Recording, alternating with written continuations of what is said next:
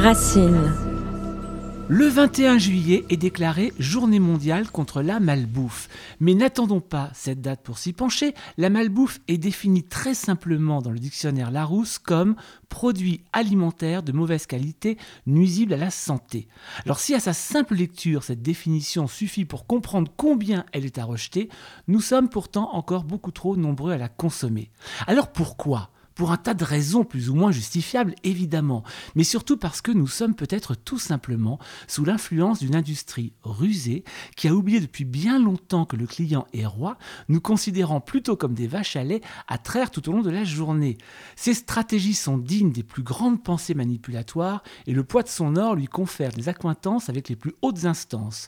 Pourtant, il reste encore quelques indomptables qui lancent des alertes pour nous ouvrir les yeux. Parmi ces Robins des Bois, Christophe Brusset, qui s'est fait connaître par son premier livre Vous êtes fou d'avaler ça en 2015, revient quelques livres plus tard avec son tout dernier né, La malbouffe contre-attaque aux éditions Flammarion.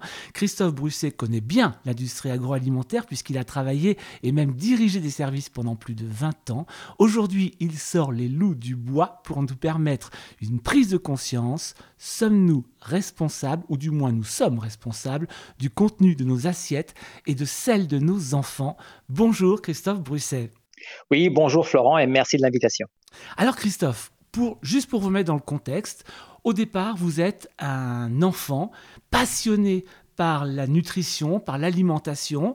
Vous auriez pu devenir diététicien ou nutritionniste. Vous choisissez finalement de rentrer dans l'agroalimentaire. Vous y avez passé 20 ans. Qu'est-ce qui fait qu'au bout de 20 ans, vous décidez en 2015 de dénoncer son fonctionnement? Écoutez, vous avez raison. Moi, je suis allé dans l'alimentaire par passion. Hein. J'étais vraiment un, gourmand depuis tout petit, et puis tout ce qui était transformation alimentaire m'intéressait. Euh, pour moi, ça paraissait magique hein, de fabriquer euh, du vin ou du fromage à partir de lait. Enfin, tous ces produits-là euh, m'intéressaient beaucoup.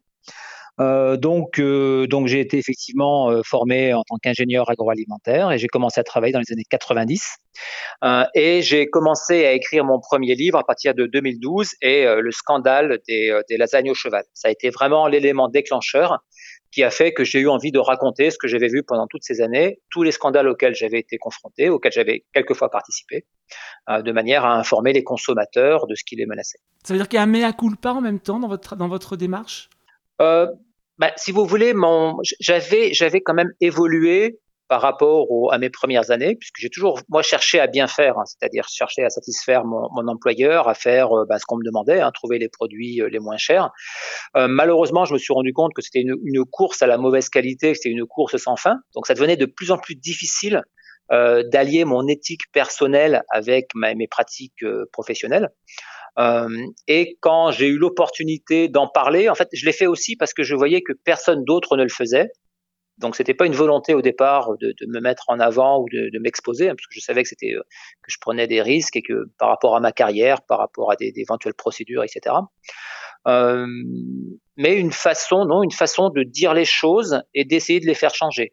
En tout cas, on se rend compte à quel point cette industrie a du pouvoir quand on voit à quel point vous avez été euh, euh, victime d'intimidation lors de la sortie de votre premier livre, euh, de rejet de la part de vos collègues, dont vous ne parliez même pas forcément dans votre livre.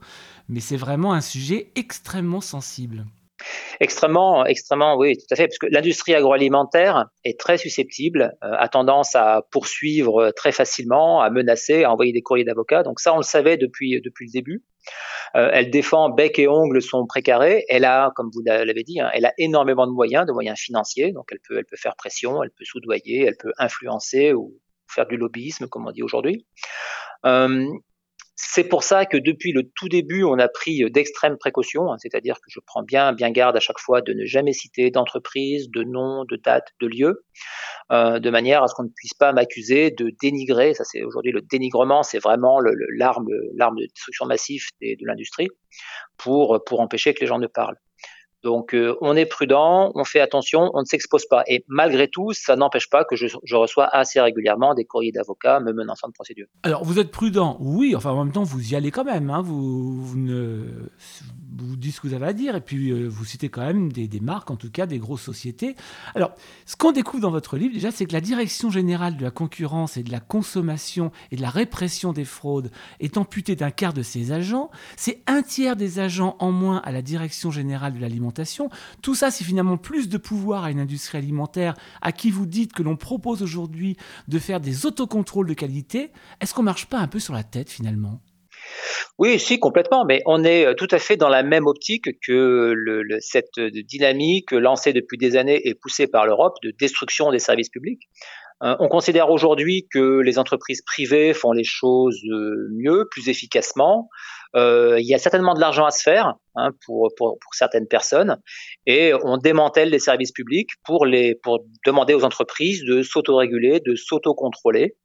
Euh, et aujourd'hui, oui, il y a une volonté manifeste de, de, confier toute la, la, la, partie sécurité alimentaire au domaine privé. Et en même temps, l'autocontrôle, c'est encore moins de transparence finalement pour le consommateur. Ah ben complètement, et ça ne marche pas. Ça, on s'est rendu compte depuis des années que ça ne marchait pas, parce que en fait, c'est comme si on demandait à, un chauffard de, se, de contrôler lui-même sa vitesse sur autoroute, comme si on enlevait tous les radars et qu'on laissait les gens à leur, à leur, à leur responsabilité. Euh, sachant que les entreprises, quand elles ont des produits qui ne conviennent pas, qui sont avariés, qui ont un, un défaut qualité, euh, les retirer du marché, les retraiter ou les détruire, ça coûte beaucoup d'argent. Donc aujourd'hui, demander aux entreprises de détruire des lots pas conformes, de mettre en place des contrôles très coûteux, euh, aujourd'hui, ça ne marche pas. Et les derniers scandales qu'on a vus euh, tout dernièrement montrent que bah, qu'il n'y a pas d'espoir de ce côté-là. Alors on a en tant que consommateur toujours en tout cas nous un peu d'espoir pour le coup, même si l'alimentation industrielle est généralement accusée de nous proposer des produits nuisibles à la santé, mais alors là où c'est le comble, c'est qu'il y a des multinationales de l'agroalimentaire elles-mêmes qui affirment que certains de leurs produits ne seront jamais sains quelles que soient les reformulations effectuées. Alors cette position, elle est quand même pour le moins très inquiétante, non? Oui, mais en fait, ce genre d'informations, en général, ce sont des notes internes. Elles sont, elles sont pas faites pour euh, pour être exposées en dehors de l'entreprise. Ah bah, J'imagine. C'est avéré effectivement que des notes internes ont été ont fuité et ont été reprises par des journalistes. Ça a été notamment publié dans, en Angleterre dans le Financial Times. Donc on sait effectivement, ben, on le savait déjà, et moi qui viens de l'intérieur, je le sais pas pertinemment, euh, beaucoup d'entreprises, hein, surtout les grosses multinationales de l'agroalimentaire, font de la malbouffe, elles le savent pertinemment, et si aujourd'hui elles sont tellement agressives, et ça j'ai mis du temps à le comprendre, si elles sont tellement agressives envers des gens comme moi, des lanceurs d'alerte, des ONG, etc., c'est justement parce qu'elles sont dans un corner, elles ne savent pas comment améliorer leurs produits. Un produit aujourd'hui qui est bien trop salé, trop sucré, bourré d'additifs, c'est extrêmement difficile de le rendre sain et d'en faire un produit qui soit, euh, qui soit bon pour la santé. C'est quasiment mission impossible et elles le savent. Mais elles, ne, elles ne savent pas comment faire ou elles ne veulent pas forcément faire différemment parce qu'il y a effectivement ces additifs, mais il y a aussi des produits qui sont utilisés qui ne sont pas sains juste parce qu'ils coûtent moins cher. Mais en fait, elles ne, peuvent pas parce que c'est dans la nature même du produit. C'est-à-dire qu'un soda, par exemple, un soda qui est simplement de, l'eau sucrée avec des, bulles, des colorants, des additifs, ce genre de produit, vous ne pouvez jamais le rendre sain, puisque le rendre sain, ça veut dire vous faire boire de l'eau. Euh, quand vous faites des sucreries, des snacks, des confiseries, euh, des crèmes glacées, etc., tout ce genre de produits, c'est extrêmement difficile de les rendre sains. Euh, quand vous faites des céréales pour petit déjeuner, enfin, ce qu'on appelle céréales, mais qui en fait est une confiserie pour petit déjeuner, euh, ou des poudres chocolatées pour petit déjeuner qui contiennent 80% de sucre, euh, même si vous baissez de 80% à 60-70%, ça reste malgré tout beaucoup trop sucré. Donc ce genre de produit, c'est quasiment impossible de le rendre sain parce que vous voyez, une, poudre chocolatée pour petit déjeuner, euh, la version saine, ce serait, euh, ce serait le, cacao en poudre pure, sans sucre, sans additifs, sans rien. Ce produit existe déjà, mais il y a quasiment pas d'argent à se faire avec ça. Alors il y a vous dans votre livre, c'est assez rigolo parce que les gros, les grosses, les grosses entreprises, les gros groupes, on va dire plutôt, ont un pourcentage de produits sains à leur actif, plus ou moins euh, défendables. Alors il y, y, en a une qui s'appelle Mondelez, qui fait figure de très mauvais élèves. Alors eux, c'est 6% seulement de leur production de produits sains. 6%. Mmh, c'est vrai. Laisse 94% de, de malbouffe. Vous avez raison. Une, une ONG a, a, recensé dans le portefeuille de marque euh, de toutes ces grandes multinationales quelle était la, la proportion de produits qui, répondait, qui correspondait à une définition euh, admise, par exemple la définition pour le Nutri-Score, euh, qui permet de dire que le produit est bon pour la santé. Et effectivement, ils ont fait un classement. Alors Mondelez, vous l'avez cité, c'est celui qui était qui avait le plus mauvais score, mais les autres multinationales sont, sont souvent très près derrière. Hein. Alors Mondelez, on peut peut-être rappeler un peu ce que c'est, c'est quand même des marques assez connues quand même, que vous citez. Bah, Mondelez, Mondelez, ils font beaucoup de, biscuits, de chocolat, donc ils sont beaucoup dans les produits, euh, dans les produits gras, sucrés, euh, beaucoup dans les confiseries, beaucoup dans les bonbons. Donc effectivement, euh, leur, gamme de produits, elle est plutôt, elle est plutôt du côté de la malbouffe, on va dire. Alors tout est question de communication, hein, pour nous faire avaler un peu n'importe quoi. L'industrie se targue de faire des produits sûrs, mais vous nous rappelez que dans leur langage, il y a une grande différence quand même entre sûr et sain. Ah oui, effectivement, c'est une chose qui m'a toujours horripilé. C'est vrai que dans, la communication des industriels et, dans la nôtre, hein, quand, moi je travaillais dans certaines grosses entreprises, on prenait bien la précaution de dire qu'on fabriquait tout le temps des produits sûrs, hein, c'est-à-dire des produits qui ne vous empoisonnent pas dans la minute. Euh, seulement, il faut bien que, que vos auditeurs aient conscience qu'aujourd'hui, la première cause de mortalité au monde, c'est la malbouffe. Hein, c'est l'OMS qui, a, déclaré qu'aujourd'hui, un décès sur cinq dans le monde est dû directement à la malbouffe. Un décès sur cinq. Hein. Un décès sur cinq aujourd'hui, c'est-à-dire c'est toutes les maladies type euh, diabète, euh, tout ce qui est euh, les maladies de Nash, la maladie du foie gras, tout ce qui est maladie cardiovasculaire, voilà tout ce qui est euh, lié, ce qui est, causé par les cancers colorectaux aussi, enfin tout ce qui est directement causé par la malbouffe aujourd'hui, c'est la première cause de mortalité au monde. Donc vous voyez que c'est pas un petit sujet et que mal manger, on le paye très cher et on est très très nombreux à le payer très cher. Ceci dit, quand vous mangez de la malbouffe, vous ne mourrez pas dans l'instant. Donc les produits sont ce que les industriels appellent, euh, ils sont sûrs. C'est-à-dire que voilà, ils contiennent en général pas de, de, micro, de, de, micro-organismes qui vont, vous empoisonner. C'est une dégradation à long terme. C'est une intoxication à long terme. Et c'est la différence qu'on fait entre un produit sûr et un produit sain. Un produit sain est un produit qui ne vous rend pas malade, même si vous le consommez euh, pendant des années et des années. Alors ce qui est fou, c'est que la malbouffe, on a l'impression que c'est le sujet du moment, on en parle de plus en plus. D'ailleurs, vous dites dans votre livre quand même que malgré tout, l'industrie agroalimentaire est un peu sur le déclin, même si elle est encore bien vivante. Pourtant, c'est n'est mhm. pas un sujet forcément très très très actuel. Dans les années 40, certains Américains tiraient déjà le signal d'alarme. Alors 60 ans après, Christophe, qu'est-ce qui a changé? Ben écoutez, ce qui a changé, c'est qu'on est passé d'un mode de, consommation, on va dire, de produits bruts, de, les produits qu'on consommait dans les années 40 euh, sont plus du tout les produits qu'on consomme aujourd'hui. Donc, on est passé à une vague d'industrialisation, le développement de la grande distribution également, ce qui fait que ces produits euh, industriels ont envahi les rayons et aujourd'hui, 90%, euh, voire 95% des produits alimentaires sont achetés en grande surface. Et dans les grandes surfaces, vous avez 80% de produits qui sont des produits industriels transformés. Donc, on se nourrit plus aujourd'hui comme on se nourrissait dans les années 40 ou 50. Donc c'est pour ça que ces produits industriels qui contiennent très souvent, euh, qui sont déséquilibrés, hein, et qui contiennent en plus des additifs, des polluants et autres, euh, font que bah, notre santé se dégrade. Et au fur et à mesure que la population euh, devient, bah, devient obèse, hein, puisqu'on on a vu les scores d'obésité exploser, le diabète aussi, le diabète est on est en pleine épidémie de diabète, la maladie de Nash, euh, je parlais la semaine dernière avec un, avec un cancérologue de, de la Timone à Marseille qui me disait qu'ils étaient surpris par le nombre de cancers euh, digestifs qu'ils avaient aujourd'hui et ils soupçonnaient tous les additifs dans notre responsable. Donc, si vous voulez, on arrive aujourd'hui à un point où on, paye les conséquences d'une mauvaise alimentation qui s'est accumulée justement, oui, depuis les années, euh, les années, on va dire, les années 60 en France. Alors, vous parliez d'additifs tout à l'heure, et, en Europe, vous décrivez que c'est 330 types d'additifs qui sont autorisés considérés propres à la consommation.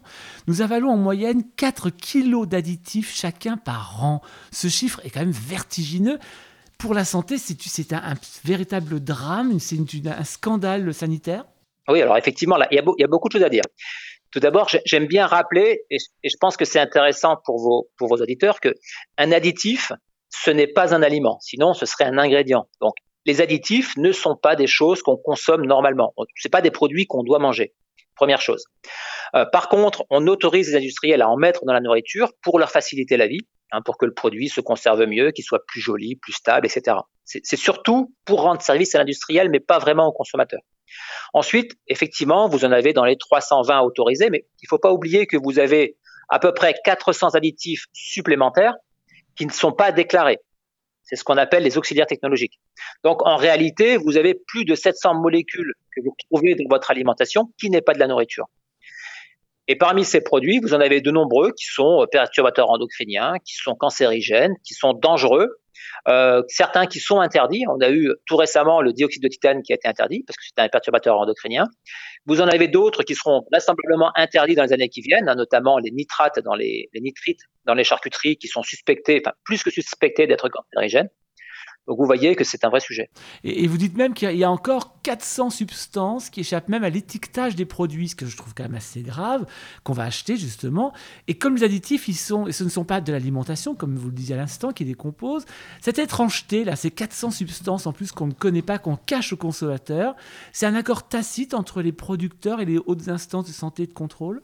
Non, non, c'est pas, c'est pas tacite. Hein, c'est, ça fait partie des règlements. Hein. Si vous regardez le règlement sur les additifs, alors j'ai, plus le numéro en tête, mais vous avez une catégorie hein, d'additifs qu'on appelle les auxiliaires technologiques. Donc, on leur a donné un autre nom pour, pour, pour vous dire que en fait, c'était pas des additifs, mais ça en est quand même.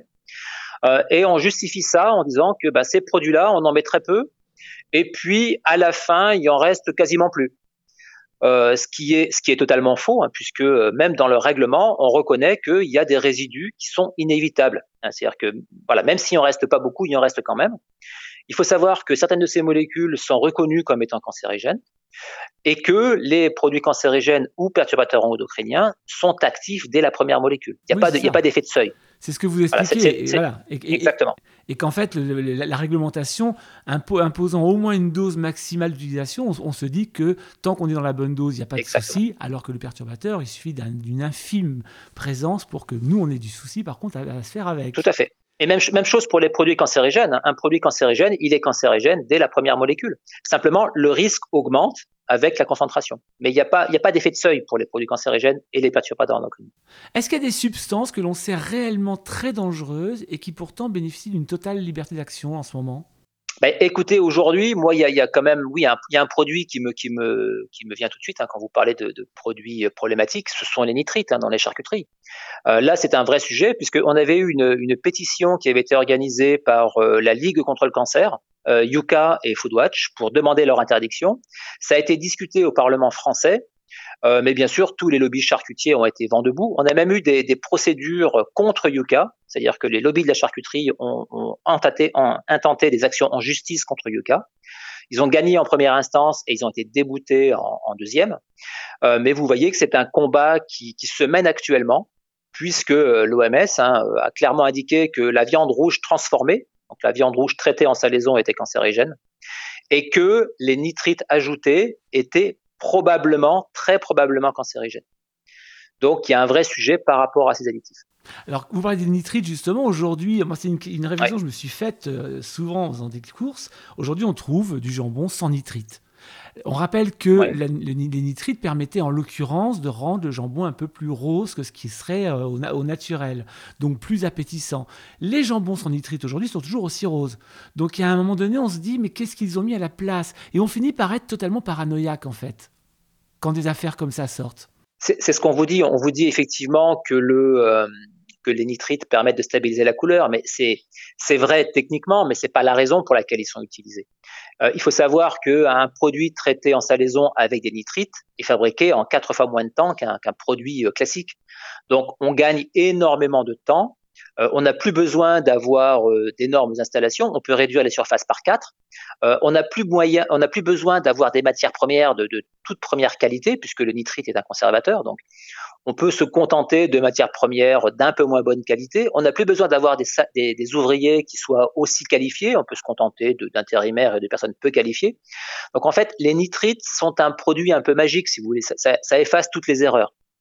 Euh, mais vous avez des produits comme le jambon de, Parme, par exemple, hein, en Italie, Hein, une appellation italienne, qui est fait sans nitrite depuis des décennies. Et aujourd'hui, euh, je crois qu'ils s'en vendent dans les 4 millions par an. Il n'y a pas eu un seul problème de, sécurité alimentaire ou de qualité de ces produits-là. Donc on peut parfaitement faire de la charcuterie sans nitrite.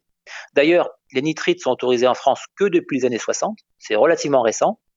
Euh, mais c'est essentiellement, quasi exclusivement, une question économique. Autre produit euh, fondamentalement dangereux, très utilisé par l'industrie, c'est le fructose. Alors si on sait que le fructose, c'est le sucre naturel du fruit, quand il est extrait du fruit, il devient assez dangereux, par contre très peu cher à l'industrie, donc très utilisé. Oui, effectivement, on peut faire du fructose de, manière très simple à partir des, céréales, à partir de l'amidon, et puis ensuite euh, on, produit du glucose et puis avec une, invertase, on peut, on peut fabriquer du fructose. L'intérêt du fructose dans l'industrie, c'est effectivement qu'il n'est pas cher, euh, c'est qu'il a un pouvoir sucrant supérieur au glucose. Donc il a, il, a, il a un goût sucré supérieur, on peut en mettre un petit peu moins, ça permet de faire des économies. Euh, et il a des avantages techniques, comme par exemple, il, fait une plus jolie couleur dorée, une fois qu'il est, euh, qu'il est passé dans les produits, notamment en biscuiterie. Et il a aussi un effet plus addictif que le glucose. C'est-à-dire que si vous consommez du fructose, vous aurez tendance à, vouloir en consommer davantage. Donc ça stimule ce qu'on appelle la production d'hormones, une hormone qui s'appelle la gréline, un peu, comme une hormone de plaisir. Et pour, pour l'industrie, on sait très bien que les clients qui consomment du fructose sont, assez addicts aux produits qui, en ont. Euh, voilà. ceci dit, le, gros problème, puisque bon, que l'industriel mette plus de, de fructose, c'est pas, ce serait pas a priori pas gênant s'il n'y avait pas un problème de santé. Il faut savoir que le, carburant universel de nos cellules, c'est le glucose, pas le fructose. Donc, quand vous ingérez du fructose, euh, il n'est pas métabolisé comme le glucose par votre foie, et euh, il y a un phénomène, un phénomène de surcharge, un phénomène d'accumulation de graisse dans le foie, hein, notamment euh, par, par excès de fructose. D'ailleurs, la maladie de Nash, hein, ce qu'on appelle la maladie du foie gras ou la maladie, la stéatose hépatique, on appelle ça aussi la maladie du soda, justement par rapport à cette forte teneur en fructose des sodas. Donc aujourd'hui, on consomme beaucoup trop de fructose, soit sous forme de fructose pure ajoutée dans les produits, ou alors, et là c'est un petit peu compliqué, mais sous forme de saccharose, c'est-à-dire le sucre de table. Parce qu'il faut savoir que le sucre de table, euh, c'est une molécule double, c'est un, c'est un polymère de fructose et de glucose. Donc quand vous le consommez dans votre sang, euh, il, va se décomposer en glucose et fructose à peu près 50-50, et vous allez avoir un pic de glucose et un pic de fructose dans votre sang après les repas, et c'est quelque chose qui est extrêmement nocif, euh, surtout par rapport à la présence de fructose. En gros, si vous voulez, pour, faire simple, c'est une molécule que votre corps a du mal à assimiler quand il est ingéré en grosse quantité. Dans un, dans un fruit, ça pose pas problème. Quand vous, quand vous consommez un fruit, c'est pas gênant parce qu'il y a peu de fructose dedans, il est peu concentré et il est mélangé avec des fibres. Donc le fructose sera consommé en petite quantité et sur une durée un petit peu plus longue. Mais consommer des sodas riches en fructose, c'est un vrai problème. Alors, Aujourd'hui, on parle de plus en plus de santé, il y a une espèce de prise de conscience que l'alimentation est notre premier médicament. Et ça, je pense que l'industrie n'est pas passée à côté, et certains en font vraiment le fer de lance de, de, leurs produits, de la santé. Est-ce que c'est une stratégie moderne au bénéfice du mensonge? Ben, Disons qu'aujourd'hui, dès qu'il y a une demande, dès qu'il y a, ou même, enfin, s'il y a, une, inquiétude des consommateurs, vous aurez toujours quelqu'un de malin, un, d'une école de commerce qui va venir vous proposer un produit pour résoudre vos problèmes. Donc, si on veut des, des aliments santé, des aliments minceurs, des aliments allégés, des aliments enrichis en vitamines ou autres, euh, oui, l'industrie va vous les proposer. Euh, il faut simplement savoir que si on consomme euh, des produits frais, des produits bruts, des produits sains, il n'y a pas de raison d'avoir des supplémentations ou d'avoir des produits allégés en ceci ou en cela. Euh, il y a beaucoup de problèmes par rapport à ces produits. D'une part, les produits allégés, c'est que quand vous allégez en quelque chose, hein, quand vous allégez en sucre, en, graisse ou autre, ce que vous enlevez, il faut bien le compenser par autre chose. Hein, si vous allégez en, sucre, il va falloir mettre des, des édulcorants. Euh, et vous avez des études récentes qui, apparemment mettent en, place une étude de l'Inserm là qui vient d'être publiée, je crois la semaine dernière, donc tout récent, qui mettent en, qui soupçonne un lien entre euh, la consommation d'édulcorants euh, et certains cancers. Si vous enlevez des matières grasses, il va falloir mettre plus d'eau et donc plus d'émulsifiants. Et là, même chose, vous avez des études qui démontrent que certains émulsifiants, comme le 466, euh, provoquerait euh, des, euh, des, des, problèmes au niveau de l'intestin, un, un, lessivage de l'intestin, une irritation de l'intestin et à terme des problèmes de santé. Donc, il faut se méfier. Tous ces aliments allégés, soi-disant allégés, peuvent poser des problèmes de santé sur le long terme. Et rien ne vaut une alimentation euh, saine à, partir de produits frais et de produits naturels. Oui, puis vous rappelez surtout aussi que dans euh, ces aliments qui sont soit enrichis, soit qui sont associés, par exemple, je pense aux vitamines euh, pour, les, pour les fruits, aux, aux oméga 3 pour le poisson, tous ces produits, en fait, en possèdent souvent très très peu. Oui, alors il y a, là aussi, il y a aussi beaucoup de pièges. C'est-à-dire que d'une part, il y en a peu. Souvent, c'est pas utile. Euh, très souvent, ce sont des, des, vitamines, par exemple, de mauvaise qualité, c'est-à-dire ce sont des vitamines de synthèse hein, qui, ne sont, pas aussi bien tolérées et aussi, bien absorbées euh, par l'organisme que des, des, molécules contenues dans les produits naturels.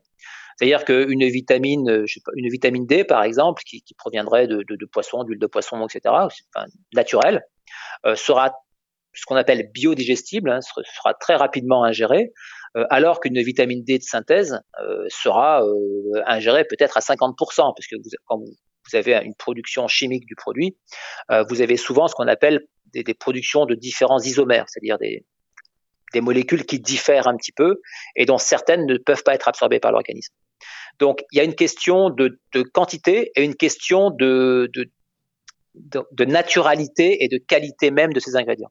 Et à l'heure où nous semblons tous rassurés par euh, l'étiquetage du bio, là aussi, vous nous rappelez que tous les bios ne se valent pas et vous égratignez d'ailleurs au passage la notion de culture raisonnée. Alors ça vous plaît pas, ça c'est une foutaise pour vous. Hein. Il y a effectivement, il y a beaucoup de choses. dans le bio, il y a beaucoup de choses. Alors, tout d'abord, euh, on, m'a souvent accusé de tirer sur le bio, ce qui n'est, ce qui n'est pas, ce qui n'est pas ce que je souhaite faire. Moi, je suis un consommateur de bio. Je consomme quasiment que du bio, donc je suis très en faveur du bio. Ceci dit, d'un bio de qualité. Alors, il y a plusieurs points. Première chose, c'est que dans le bio, rien ne vous empêche de faire de la malbouffe. Hein, vous pouvez tout à fait faire des produits industriels, trop gras, trop salés, trop sucrés en bio. Euh, du sucre bio, ça reste du sucre, de l'huile bio, ça reste de, l'huile. Donc voilà, donc il faut faire attention. C'est pas parce que c'est bio euh, que c'est forcément équilibré. Euh, ensuite, je, critiquais aussi la réglementation bio que je trouve aujourd'hui beaucoup trop euh, permissive, voire laxiste pour certains points. Euh, L'absence, par exemple, de, euh, de normes contraignantes sociales, de restrictions par rapport au bilan carbone, etc. Et vous avez aujourd'hui des labels bio qui vont bien plus loin que le label officiel. Donc il faut faire attention, il y a, bio et bio. Il y a du bio de qualité et puis il y a du bio où il faut se méfier. Il y a aussi des, des, des, procédures ou des, comment dire, des, des pratiques qui ne sont pas, selon moi, compatibles avec une bonne gestion des, produits bio. Par exemple, le transport en avion, on sait que c'est très polluant. Par contre, rien n'interdit dans le bio de transporter par avion. Euh, les serres chauffées, on sait très bien que si on chauffe les serres en hiver, on consomme énormément d'énergie fossile. Et là encore, c'est pas écologique. Pourtant, c'est autorisé en bio. Donc, si vous voulez, je suis critique vis-à-vis du bio, mais je suis plus pour une réglementation euh, plus sévère et plus stricte euh, que pour une condamnation pure et simple. Ensuite, il faut savoir que le bio a eu beaucoup de succès ces dernières années. Donc là, aujourd'hui, c'est plus difficile par rapport à la situation économique, mais il y a eu, on va dire, des passagers clandestins qui ont essayé de, de, de surfer ou de tirer profit de cette tendance un petit peu vers des produits plus simples, plus nature, plus écologiques. Alors, on a eu euh, le label haute valeur environnementale, on a eu la, la culture raisonnée, etc. Mais personnellement, pour moi, euh, rien ne vaut le label bio aujourd'hui. C'est ça, c'est que votre livre, en même temps, en dehors de, l'aspect alimentaire, c'est aussi une vraie question à se poser sur comment faire confiance. Vous écrivez par exemple que le CEO, une organisation de défense du consommateur, accuse l'EFSA, qui est l'autorité européenne de sécurité des aliments, de compter dans ses rangs un expert sur deux en conflit d'intérêts. L'Union européenne est la première finalement à protéger l'industrie agroalimentaire au détriment de notre santé oui, mais pas que l'industrie agroalimentaire. En fait, il faut bien savoir ce que c'est aujourd'hui que, l'Europe et que l'Union européenne. Hein. Il faut savoir que ça a été créé en 54 comme un cartel, c'est-à-dire comme une organisation commerciale hein, pour promouvoir les échanges entre les, pays membres. À l'époque, c'était sur le charbon et l'acier. Donc, si vous voulez, c'est depuis le début un club économique pour promouvoir le commerce. Et on le voit aujourd'hui, hein, puisque l'Europe donne toujours son avis sur les réglementations, sur les normes, sur le libre marché, la libre concurrence. C'est l'Europe aujourd'hui qui pousse les États à, à, dégrader leurs services publics hein, pour permettre ben, plus de concurrence, la fin des monopoles, etc. Et on voit aujourd'hui les, conséquences en termes de sécurité sanitaire, de sécurité énergétique. Enfin bon, voilà. Aujourd'hui, il faut savoir que les États ont abandonné une grande partie de leur souveraineté à l'Europe et que malheureusement, l'idéologie européenne, selon moi, a, a 15 ou 20 ans de retard. Elle se préoccupe d'économie, de développement économique, et pas du bien-être des populations et de la sécurité des populations. Ça devrait être aujourd'hui leur priorité et malheureusement, on voit aujourd'hui que c'est pas le cas. Ben, on voit même ça aussi au niveau de la justice parce qu'il y a d'un côté les associations et les applications qui veulent défendre et prévenir le consommateur et de l'autre la justice qui se fie surtout à ce qui est entre guillemets autorisé sur le marché pour trancher certains litiges. Est-ce qu'au final, Christophe Brousset, il faut des scandales sanitaires pour mettre tout le monde d'accord ou se remettre en question? Bah, on s'aperçoit que malheureusement, même les scandales sanitaires ne, suffisent pas à faire, euh, à faire évoluer les choses, ou du moins pas assez rapidement. c'est vrai qu'il y a des ONG, il y a des médias, il y a des lanceurs d'alerte. Enfin, il y a beaucoup de gens qui, qui sont mobilisés pour faire avancer les réglementations, mais c'est extrêmement difficile. Euh, on a lancé tout récemment un collectif de lanceurs d'alerte pour militer contre les procédures, euh, les procédures Bayon qui sont intentées aux, gens qui veulent dénoncer les choses. Euh, et on a voulu déposer une plainte à Bruxelles et on nous a dit ah si vous déposez une plainte pour mettre en avant la liberté d'expression, le bien-être des citoyens, etc., ce ne sera pas écouté à Bruxelles. Ce qu'il faut, c'est que vous attaquiez pour entrave au libre marché vous voyez, on, en retombe toujours sur cette idéologie qui veut que le marché c'est bien, la libre concurrence c'est bien, là où tout ce qui est public devrait être privatisé pour faire de l'argent. Euh, et c'est aujourd'hui le principal problème. Et ça aussi, il faut bien savoir que c'est poussé par les lobbies de Bruxelles. On a aujourd'hui à Bruxelles plus de lobbyistes que euh, d'employés de la Commission européenne. Le, dernier recensement faisait état, je crois, de, de 35 ou 38 000 lobbyistes à Bruxelles ce qui est, ce qui est absolument euh, un scandale absolu. Énorme. Alors, Évidemment qu'on a envie que vous continuiez ce, travail et, cette, démarche pour euh, protéger finalement le consommateur, mais est-ce qu'au final, le profit ne restera pas toujours plus fort que la santé? Non, je ne pense pas. Je suis assez optimiste parce que je vois que les réseaux s'organisent. Je vois que, par exemple, le collectif que j'ai créé moi cet été euh, avec quelques amis lanceurs d'alerte, on arrive à se coordonner avec des ONG, on arrive à se coordonner avec d'autres collectifs. On mène des actions, on fait pression, on se soutient mutuellement. Donc il y a, il y a une vraie dynamique euh, citoyenne, on va dire, euh, pour ne pas accepter la situation comme elle est. Euh, aujourd'hui, on voit que bah, l'Europe nous entraîne dans le mur par rapport à la santé, par rapport à l'éducation, par rapport à l'alimentaire. Là, on parle beaucoup de, de la guerre en Ukraine aujourd'hui. On envoie des armes en Ukraine sans trop poser la question aux, aux populations, sans se préoccuper de leur sécurité. Euh, on s'aperçoit que l'énergie a explosé parce que les, règlements européens étaient faits n'importe comment. Qu'en France, on a une énergie nucléaire et hydraulique qui coûte pas cher, mais que malgré tout, les factures ont explosé. Euh, donc, on, se rend compte aujourd'hui qu'on ne peut pas laisser des, politiques qui sont très souvent euh, plus des idéologues que des, que des économistes, enfin plus des, oui, qui, ont une idéologie plus que l'intérêt commun en tête. Euh, et, euh, et, moi, je suis assez optimiste. Je pense que euh, les, les, les, consommateurs et puis les citoyens se prennent en main et vont le faire de plus en plus à l'avenir. Alors, vous écrivez Les industriels de la malbouffe savent depuis longtemps qu'il ne faut surtout pas que les consommateurs comprennent que leurs produits sont de mauvaise qualité nutritionnelle. Pourtant, ils ont des obligations de transparence, on est, on est d'accord, mais c'est énorme quand on lit votre livre et qu'on se rend compte que ils ont des stratégies pour rendre l'information la plus invisible possible ou la plus illisible possible sur les étiquettes. Et c'est vrai que c'est en lisant votre livre que, que je me suis dit, mais c'est vrai, il a raison. Des fois, c'est écrit en tout petit ou c'est écrit tout flou. On a l'impression que c'est mal imprimé. Et tout ça, finalement, bah, vous dites que c'est volontaire. Ah mais, bien sûr, c'est euh, moi j'étais dans les comités de direction quand on discutait justement de ces de ces marquages, de ces réglementations, etc. Donc ce que je raconte dans mes livres, c'est pas de la fiction, c'est des choses vécues. Euh, je, raconte comment nous on faisait et comment les autres font également euh, pour tout en restant en conformité avec la réglementation, noyer le consommateur. il faut savoir par exemple que pour l'étiquetage, vous pouvez aller jusqu'à une police de caractère de 0,9 mm. Hein, c'est-à-dire que vous pouvez écrire en dessous d'un millimètre. Donc c'est illisible. Euh, si vous êtes... Voilà, c'est illisible. Ensuite, la réglementation vous dit qu'il faut qu'il y ait un contraste, que ce soit lisible, etc. Mais moi, je me souviens très bien qu'on s'était dit bon, qu'est-ce qu'on peut mettre euh, comme fond ou comme couleur de police pour que ce soit pas lisible? Euh, Ah, il y a un fond blanc. Est-ce qu'on n'a pas intérêt à imprimer à 0,9 mm avec des caractères jaune clair, par exemple? Vous voyez, enfin, tout ça, c'est pensé. Euh, on essaie d'être un petit peu euh, limite, donc ça, c'est une première chose, donc de, réellement cacher l'information en la rendant difficilement lisible.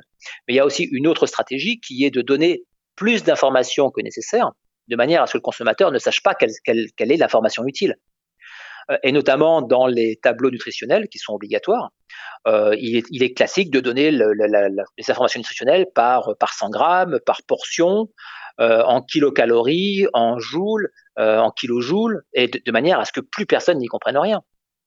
Euh, et, c'est très difficile aujourd'hui de, lire une étiquette. Et c'est bien pour ça que les applications type euh, Yuka, Siga, etc. ont autant de succès, parce que les, les consommateurs ne peuvent pas la lire, c'est incompréhensible. Et c'est fait à dessein. Et en même temps, vous rappelez que 66% des gens ne considèrent pas l'alimentation selon ses valeurs nutritionnelles. Ça veut dire qu'ils ont encore quelques beaux jours devant eux, finalement. Oui, tout à fait, parce que parce que la, la, propagande, la communication est bien faite. Hein. Euh, souvent, on va vous dire voilà, euh, telle marque euh, très connue de l'alimentaire a une belle notoriété, a une belle image. les gens ne se rendent pas compte de ce que c'est que la malbouffe. Il faut savoir qu'un soda, c'est pas un produit sympa qui vous rend cool. c'est un produit qui vous empoisonne doucement et qui vous rend malade sur le long terme.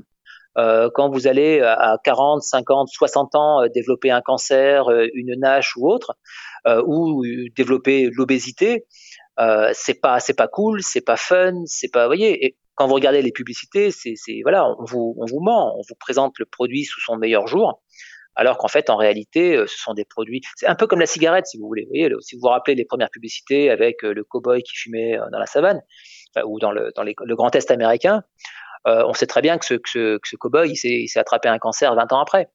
Bah, la malbouffe, c'est la même chose. Vous avez des très belles publicités, et puis on sait que les gens qui les consomment euh, vont finir obèses euh, en consommant 20 ans de ces produits-là. Est-ce que les plus grandes victimes, finalement, ne sont pas les enfants et les adolescents? Ah si, bah, tout à fait, mais il faut savoir que les, enfants sont des, futurs consommateurs. Donc oui, beaucoup de marques surtout celles qui font des produits euh, sucrés, ont euh, comme, euh, comme cible prioritaire les enfants. Et vous avez beaucoup de moyens aujourd'hui pour parler aux enfants, soit directement avec la publicité, mais vous pouvez aussi le faire par des petits jeux vidéo gratuits avec des petits personnages sympas. Vous pouvez le faire par des petits, des petits cadeaux que vous mettez avec quand vous allez au restaurant ou dans certains fast-food avec des petits cadeaux que voilà pour les attirer. vous pouvez avoir des paquets de céréales avec oui avec des petits cadeaux, avec des petits jeux, avec des belles couleurs. Et ça, ça s'adresse directement aux enfants. Et, euh, et, oui, et si un enfant est habitué tout petit à consommer sucré, il aura beaucoup de mal ensuite à consommer des produits qui ne le seront pas. Donc, un enfant qui consomme des, boissons sucrées étant, étant, jeune, adolescent consommera des sodas et, gardera ses habitudes très longtemps. Et en dehors de la santé, en dehors du plaisir qu'on peut avoir à manger certains aliments dont on sait qu'ils sont très mauvais pour nous, la malbouffe, c'est encore plus grave. C'est la destruction de l'environnement, c'est l'exploitation humaine, c'est la chute des petits producteurs. En plus du scandale sanitaire qu'elle provoque de façon légale depuis une cinquantaine d'années, c'est un véritable bulldozer qui détruit tout sur son passage. Et comme le disait Coluche, que vous citez au début de votre livre, il disait ironiquement, quand on pense qu'il suffirait que les gens ne les achètent plus pour que ça ne se vende pas, comment est-ce qu'on peut aider le consommateur à y voir plus clair et à rejeter finalement ce qui lui fait mal? Ben écoutez, il faut, il faut bah, faire ce que vous faites, c'est-à-dire en parler, il faut dire les choses, il faut expliquer, il faut montrer les études, il faut expliquer les conséquences. Euh, ensuite, bah, je pense que tout à chacun connaît des gens qui ont eu soit un cancer, soit un problème de santé. Euh, euh moi, mon père est mort d'un cancer digestif. Le père de mon épouse, pareil. Hein, donc euh, voilà, après des années de, de, consommation de produits nocifs, ils en ont payé les conséquences. Euh, je connais des gens qui ont qui ont le diabète parce qu'ils ont consommé trop sucré pendant très longtemps. Alors ils buvaient des colas très voilà très allègrement, régulièrement, et ils l'ont payé un jour. Donc voilà, il faut en parler, il faut communiquer, il faut convaincre les gens, il faut leur montrer aussi que ben euh, oui, c'est sympa de se faire plaisir avec un carré de chocolat, mais c'est sympa de enfin on peut se faire plaisir aussi avec une barquette de fraises, de myrtilles ou de ou de produits qui seront euh, plus sains ou, voilà un, un, bon un bon produit laitier, pas trop gras, une pomme simplement. Donc euh, donc voilà, il faut pas forcément stigmatiser les gens qui en consomment, mais leur expliquer que même s'ils n'en voient pas immédiatement les conséquences, parce que les produits sont sûrs, hein, comme on disait tout à l'heure, euh, ce ne sont pas des produits sains sur le long terme. Euh, mais c'est toujours difficile d'expliquer à des jeunes euh, que bah, il faut il faut faire attention, il faut pas il faut pas conduire vite, il faut faire attention à sa santé. On, voilà, on se croit invincible et immortel à 20 ans. Christophe, parmi les solutions d'avenir, vous parlez de démocratie alimentaire. C'est quoi exactement la démocratie alimentaire et comment ça peut fonctionner? Bah, effectivement, la démocratie alimentaire, c'est euh, un concept qui a été développé euh, ces dernières années pour, pour remettre au centre euh, les décisions citoyennes, c'est-à-dire ne, pas se laisser dicter nos habitudes alimentaires par des industriels qui, n'ont aucun intérêt à ce qu'on consomme sainement. Mais ce qu'ils veulent, c'est nous vendre de plus en plus des produits qui leur rapportent de l'argent. Euh, donc il faut qu'aujourd'hui les citoyens aient leur mot à dire dans l'offre alimentaire, par exemple au niveau des cantines, hein, au niveau des cantines, des restaurants d'entreprise, etc. Que, euh, que la décision revienne non pas aux, industriels, aux publicitaires, mais aux citoyens. Ça veut dire travailler, donc, comme je viens de le dire, sur les, les offres des, des, cantines, par exemple. Ça veut dire aussi euh, légiférer sur la publicité. euh, pour le moins interdire la publicité de produits malsains pour les enfants. Donc ça, c'est une, demande de toutes les associations et des professionnels de santé depuis des décennies. Je, pense qu'on y arrivera un jour, mais malheureusement, les, lobbies, les lobbies sont très efficaces pour convaincre et corrompre nos, élus politiques. Donc ça avance malheureusement trop doucement. Euh, donc voilà, c'est ça, c'est redonner aux citoyens le pouvoir de décider euh, quels sont les produits qui doivent être disponibles. Euh, on parle on parle aussi de la taxe soda par exemple, ou la taxe sur les produits les produits malsains qui a été mise en place en France. Oui, hein, peu de gens, peu de gens le savent. Mhm. Non, non, c'est pas récent, mais aujourd'hui la taxe est tellement faible. Si? Non, ça n'a rien, ça non, non, ça n'a rien changé, rien du tout, rien du tout. La taxe aujourd'hui, pour vous donner un ordre d'idée, au Mexique, elle a été mise en place il y a, il y a, il y a avant la France même. Euh, mais la taxe là-bas, je crois, c'est 30 ou 40% du prix du produit. Donc au Mexique, qui en plus est un pays pauvre, il y a eu un vrai effet. Alors le Mexique, c'était le premier consommateur mondial de soda avec, je crois, 150 litres par habitant et par an. C'était énorme. Et avec, avec des problèmes d'obésité dramatiques. Et, euh, et, le Mexique a dit, bah voilà, on va mettre une taxe soda, mais on va pas mettre une taxe à 3 euh, centimes le litre, on va mettre une taxe à 30 ou 40% du prix du produit. Euh, la taxe soda en France, je l'ai pas en tête, mais enfin, elle est, elle est dérisoire. Et en plus, la France, même, si c'est de moins en moins vrai, est toujours un pays riche. Donc une petite taxe sur le soda est totalement totalement inaperçue. Et en plus, vous avez des, des fabricants qui ont euh, qui ont adapté leur prix, qui ont baissé leur prix ou baissé leurs emballages, le volume de leurs emballages, de manière à ce que la taxe elle soit elle soit invisible. Donc, il faudrait une vraie taxe soda importante sur les sodas, mais aussi sur les produits euh, trop sucrés, trop gras, etc. Vous écrivez trop peu de nos concitoyens ont conscience que la nourriture n'est pas une dépense, mais un investissement santé à long terme. Est-ce que finalement cette phrase est une des grandes clés et de ce livre et de notre future prise de conscience? Bah, écoutez, je l'espère. C'est vrai qu'on me dit souvent, euh, depuis le tout début, hein, depuis que j'ai écrit mon tout premier livre en 2015, j'ai souvent entendu dire euh, ce que vous dites, c'est bien, mais euh, pour se nourrir, comme, si on devait suivre vos conseils, il faudrait dépenser beaucoup plus. Mais je réponds toujours oui, effectivement, la, qualité coûte plus cher. Si vous voulez une voiture de meilleure qualité, un vêtement de meilleure qualité, bah, ça coûte plus cher que le, produit bas de gamme et les produits qui voilà, qui ne tiennent pas la route, qui, qui, qui se cassent au, premier, euh, premier emploi. Ou... Mais seulement, la nourriture, c'est pas comme un vêtement, si vous voulez, c'est pas juste pour, pour, pour vous protéger ou autre. C'est vraiment, quand vous ingérez quelque chose, ça va devenir, ça va devenir vous, en fait. C'est réellement, c'est des, des c'est les briques de votre, de votre organisme. C'est l'énergie qui va vous faire euh, euh, vous mouvoir, mais c'est aussi les, les, éléments qui vont permettre de construire vos cellules, vos organes, etc. Donc, quand vous ingérez quelque chose, c'est pas juste, ça passe pas juste dans le tube digestif, si vous voulez. C'est pas un aliment que vous allez évacuer quelques heures après dans les toilettes. C'est vraiment quelque chose que vous ingérez au plus profond de vous-même. Si vous ingérez pendant des années des additifs, des polluants, des éléments toxiques, il faut pas espérer que votre santé va être au beau fixe. Donc, payer un peu plus pour des aliments de qualité, faire des efforts, cuisiner soi-même, tout ça, oui, c'est un investissement et un investissement santé. Et je pense que de plus en plus de personnes le comprennent.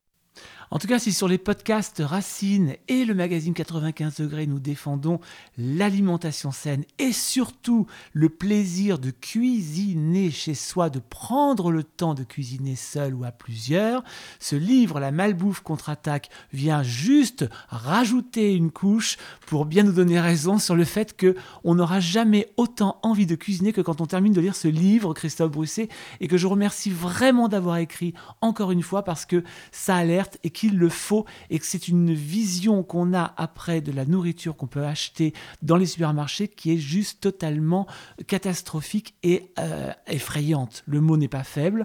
Ce livre s'appelle La malbouffe contre-attaque aux éditions Flammarion, sous-titré Quand les industriels continuent de vous faire avaler n'importe quoi. Merci beaucoup Christophe Brusset. Merci à vous, merci beaucoup.